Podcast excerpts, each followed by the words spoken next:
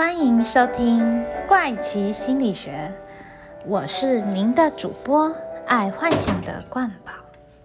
那今天想来和大家分享什么有趣的心理学呢？嗯，想问大家，平常有没有喜欢算命的习惯呢？哎，其实小编魔冠宝之前有去算命过哦。呃，那个算命师很好笑，我在经过的时候就发现，哎，他怎么长得跟我妈妈很像？所以后来我经过他的时候，我就一直忘不了他。结果没想到，当我转头回去，我发现他在跟我招手。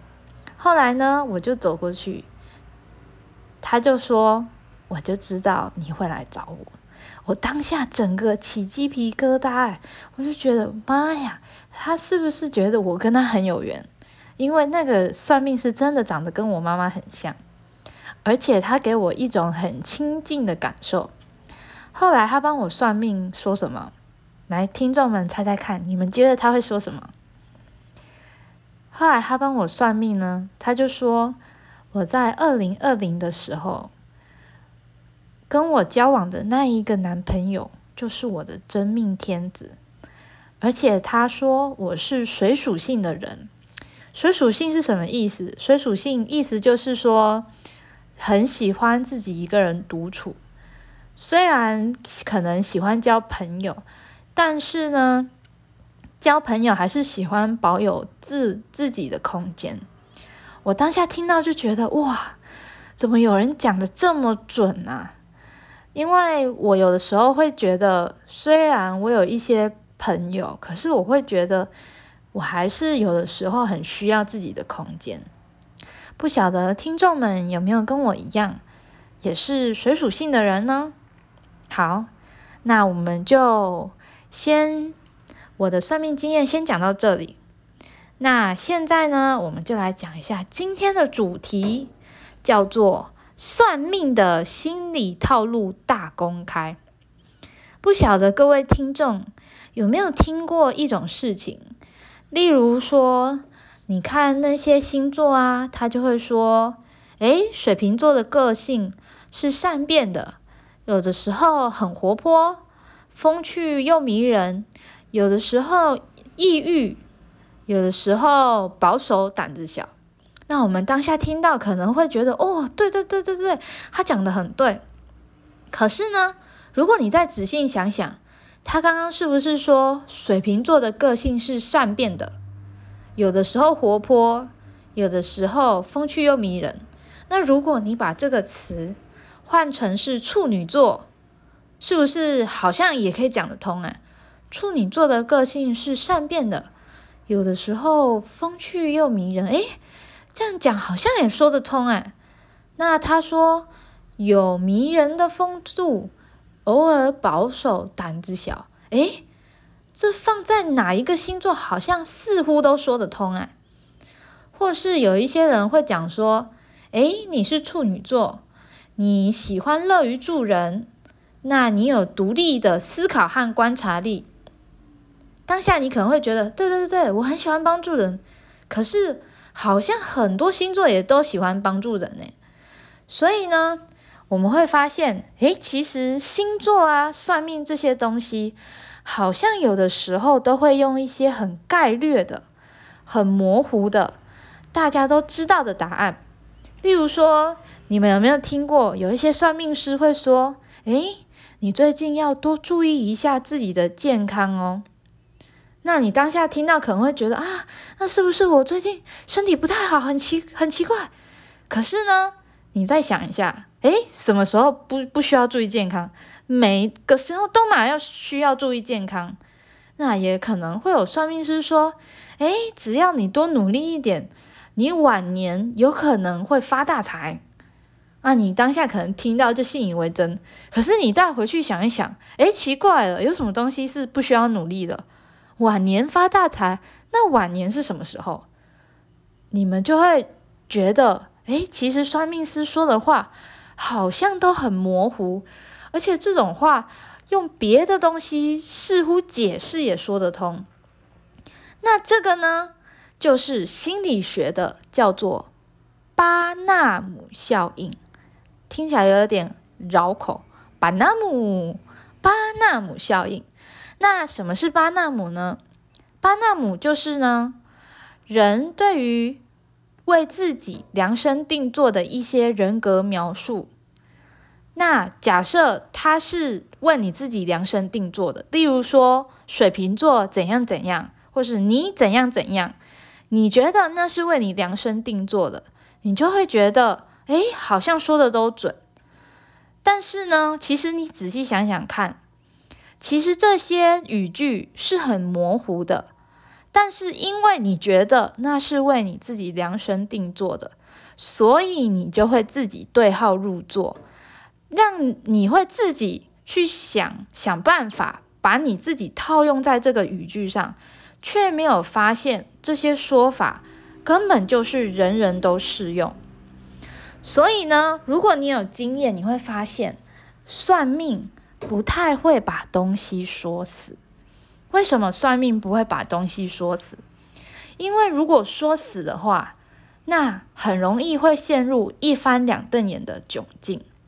例如说，算命可能会说你晚婚，可是呢，他不会明确的说你是在哪一岁结婚。例如，他不会直接说，哎，你二十三岁就会结婚。那二十三岁，它就是一种很死的东西，因为就限定是二十三岁。可是万一嘛，凡事总有万一，万一你不是在二十三岁结婚，那你就可以说，哎，你说的不准呢。所以呢，他们为了避免这种状况，他们就会用一种比较模糊的语句，例如说晚婚。像冠宝我啊，我之前也被好几个算命师说我会晚婚，但是有的时候我就会想，晚婚是指古代人的晚婚吗？可是如果以古代人的晚婚的话，那么二十二、二十三其实就算是晚婚了耶。可是，如果是现代社会的晚婚，大概是二十八、二三十，可能就算晚婚了。所以我后来听，后来我会觉得他的晚婚到底是指几岁以后？但是如果你问他，他可能也不太会说。甚至呢，有的时候，假设有一个算命师，他说你晚年运比较好。可是呢，你后来你晚年确实过得很悲惨，然后呢，你直接去问那个算命师说：“哎，你不是说我晚年运比较好吗？”那算命师他就会说：“哦，那是因为你的心境不同。”那你就会觉得哦，这到底在讲什么？而且呢，晚年运这种东西是一个很、很，就是一个很不明确的说法。例如说，晚年运是指身体健康，还是指事业运，还是指家庭？这可能答案不尽相同嘛。有些人他认为，诶，我晚年可以生活过得安稳，那有我喜爱的、喜爱的朋友啊，有我爱的家人陪伴在身边，我就觉得，诶，我晚年运过得不错。可是有些人他比较有事业心，他就会觉得晚年运就是指事业运。那当算命师说你晚年运比较好，那你其实也根本不知道他在说哪一个。所以呢，我们再回过头来，这个就是心理学的巴纳姆效应。巴纳姆。那其实呢，冠宝想告诉大家，我发现呢，有一些人非常的喜欢去算命，可是后来我仔细去观察，我发现其实他们要的不是算命。他们要的其实只是希望有一个人能够给他一个解答，能够让他吐吐苦水。你有没有一种朋友，就是呢，你明明告诉他，哎，你这个男朋友不好，或是你现在这样做不对，旁人都看得出来，可是呢，你再怎么跟他讲，他都是听不进去。那我觉得有的时候算命也是一样，其实。很多人算命其实只是听心安的，当他如果讲到不好的，那他可能就忽略不听。那也其实蛮多人这样的。那冠宝认为呢，其实有些东西啊，不用算命也可以知道哦。就像是我们有的时候可以从一些小的细节来判断一个人，例如说，假设你认识一个朋友，那这个朋友每次看到你就一直抱怨，一直抱怨，一直抱怨，就是工作可以抱怨，或是一些很小的鸡米鸡刨鸡毛蒜皮的小事也可以抱怨。那这种人，你就会觉得啊，我还是少跟他接触好了。那后来你发现说他的人际关系不太好，那其实你也不意外，因为他很喜欢抱怨嘛，对吧？所以或是有一个人，他平常做事很负责任，讲话呢也非常的有自信，眼睛也炯炯有神。那这种人，你就会觉得哇，他是个可可用之才。那这种人以后他的成就很好，你也会觉得，诶，其实也蛮有道理的。因为呢，以前你认识他，他就是一个很可靠的人。所以呢，心理学的巴纳姆效应就是告诉我们，如果你是量身定做的一套描述，但是这个描述很模糊。但是那个人还是会觉得很准。可是呢，有些东西其实不用算命也知道啦。那冠宝还是想要说一句话：算命呢，其实只是让我们更了解自己。有一些人喜欢用算命来预测未来，那有一些人喜欢用算命来知道一些想要知道的答案。可是呢，冠宝认为。命运是掌握在自己手中，而不是别人的嘴里。如果刚好有一个算命师说：“哎，你呀有富贵之相”，那这个人就直接摆烂，不想做。那你觉得他还会富贵吗？应该也不会吧。所以呢，算命顶多只能提点我们，但是呢，真正的还是要靠自己。所以下次各位听众们，如果测测塔罗牌或是星座之前，不妨看一看有没有落入巴纳姆效应喽。